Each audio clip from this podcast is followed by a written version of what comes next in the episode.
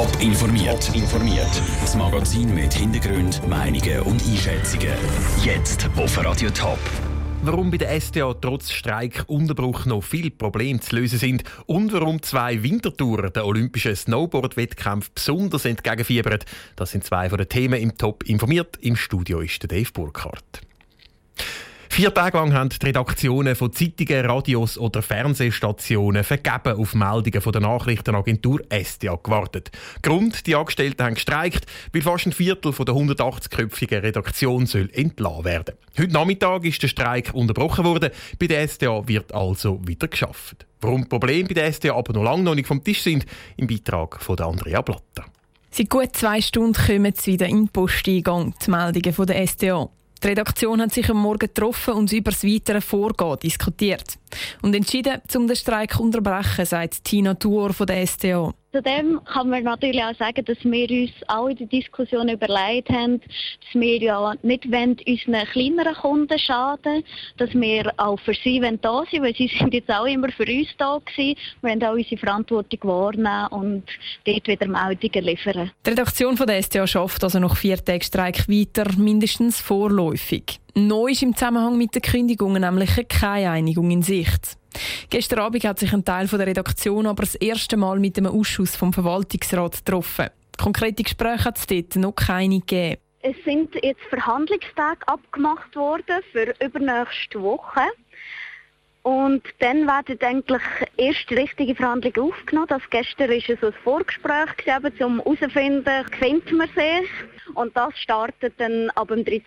Februar. Die Forderungen der STA-Redaktion sind klar. Der Verwaltungsrat soll zum einen bei den Kündigungen nochmal über die Bücher. Sprich, Kündigungsfristen nochmal rausschieben. Dann geht es aber vor allem auch darum, den Sozialplan zu verhandeln. Ein weiterer Punkt ist, dass wir vom Verwaltungsrat erwarten, dass er uns erklärt, warum der Abbau so gross muss sein. Im Moment wären nämlich fast ein Viertel von allen Angestellten von der Kündigungen bei der STA betroffen. Andere würden außerdem Stellenprozent verlieren oder würden zum Beispiel von der Redaktion Zürich an andere Arbeitsorte wie Chur verleiht werden. Der Beitrag von Andrea Blatter. Die 180 Redakteure von der SDA liefern jeden Tag über 500 Nachrichtenmeldungen. Zu den Kunden von der SDA gehört unter anderem auch Radio Top. Vom Abbau bei der SDA wären 40 Vollzeitstellen betroffen. Sie gehören zu den grössten Schweizer Medaillenhoffnungen bei den Olympischen Spielen in Pyeongchang, die Snowboarder. Und dass es dann in Südkorea auch klappt mit den höheren Sprüngen und den schnellen Kurven, für das sorgen zwei Wintertourer und ihre Bretter aus der Snowboardwerkstatt Factory 9. Andrea Nötzli ist bei den möglichen Goldschreiner vorbeischauen.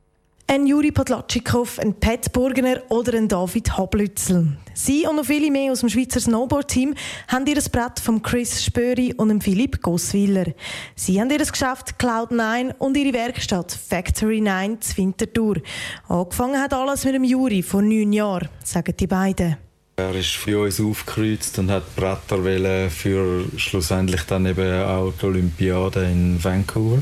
Natürlich haben wir dann auf dem weiter aufgebaut und mit ihm eigentlich zusammen recht viel entwickelt. Dann ist eben Sochi gekommen, dort ist er Olympiasieger geworden auf unserem Board. Das ist natürlich super cool gewesen. Es gibt ein paar Sachen, die bei einem Bau für ein Snowboard für einen Spitzensportler beachtet werden vor allem an den Shapes halt haben wir ein bisschen Sachen geändert. Die Boards, die wir jetzt für die Leute bauen, also für die Athleten, für die Halfpipe, die sind sonst nicht fahrbar. Also wir legen halt darauf Wert, dass die Boards extrem ruhig fahren eben nicht so flattern und da sieht man glaube ich, auch den grössten Unterschied. Für ein Board haben Chris und Philipp etwa vier bis sechs Stunden und jeder von den Snowboardern nimmt fünf Bretter mit auf Südkorea. Heißt grosser Stress für die beiden in den letzten Wochen. Auch weil sie die Sportler ein an den Nase nehmen.